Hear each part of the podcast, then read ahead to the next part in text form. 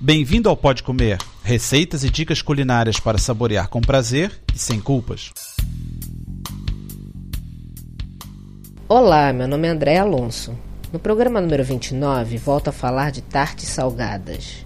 Elas vão bem sozinhas, com arroz, com salada. Algumas acompanham carnes. Podem ser comidas quentes ou frias, em casa ou no piquenique. Enfim, são ótimas e todos costumam gostar, inclusive as crianças. A primeira receita é de tarte de atum e a segunda de empadão de queijo facílimo. Comecemos com a tarte de atum.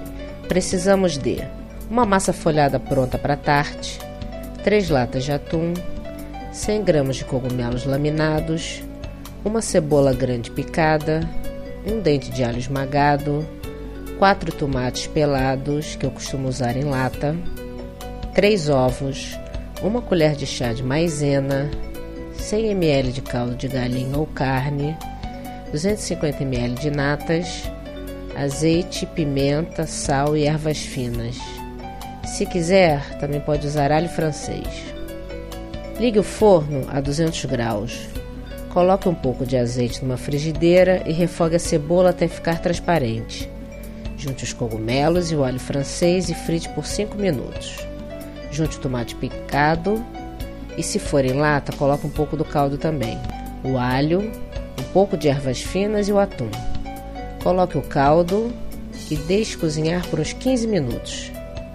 Estenda a massa numa tarteira, pique o fundo com um garfo e coloque o recheio.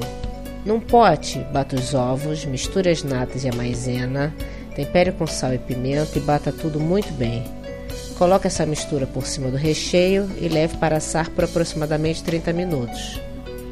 Uma dica: pode substituir o atum por bacalhau.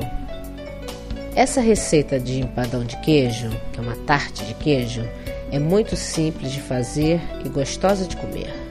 Precisamos de uma massa quebrada pronta para o recheio, 250 gramas de requeijão, que é Minas no Brasil, dois ovos inteiros, 250 ml de natas, uma pitada de sal e 50 gramas de queijo parmesão ralado ou se gostar pode colocar um pouco mais. Para fazer é só bater tudo no liquidificador.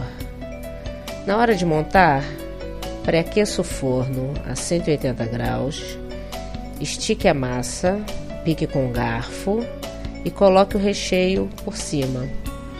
Espere que ele fique dourado, que deve levar uns 30 minutos no máximo. Tire e é só comer. Contribuam enviando receitas e dicas. Inscrevam-se no site para ter acesso a conteúdos exclusivos. Para receber os lançamentos automaticamente, faça subscrição no iTunes ou RSS. Bom apetite! Para ter as receitas por escrito e maiores detalhes, visite o site www.podcomer.com. Bom apetite!